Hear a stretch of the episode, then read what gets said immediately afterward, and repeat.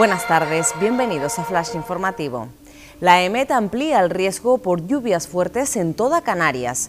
Comenzarán a ser considerables este jueves a las 9 de la mañana en el este de Tenerife y La Palma, así como en el área metropolitana de Santa Cruz. A partir del viernes, el aviso amarillo también se activará en el resto de las islas.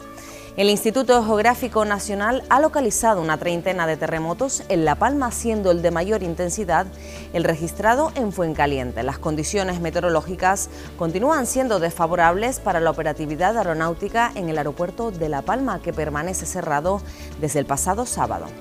Los contagios se disparan en Canarias, 122 casos en Tenerife y 121 en Gran Canaria. El consejero de Sanidad reconoció ayer en el Parlamento que hay un aumento continuado de positivos en línea con la media nacional, si bien precisó que la incidencia en no vacunados triplica a la de los inmunizados. La NASA lanza con éxito la primera misión del mundo para probar tecnología de desvío de asteroides.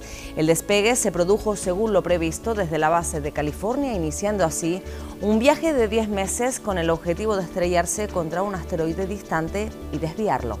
Más noticias en diariodavisos.com.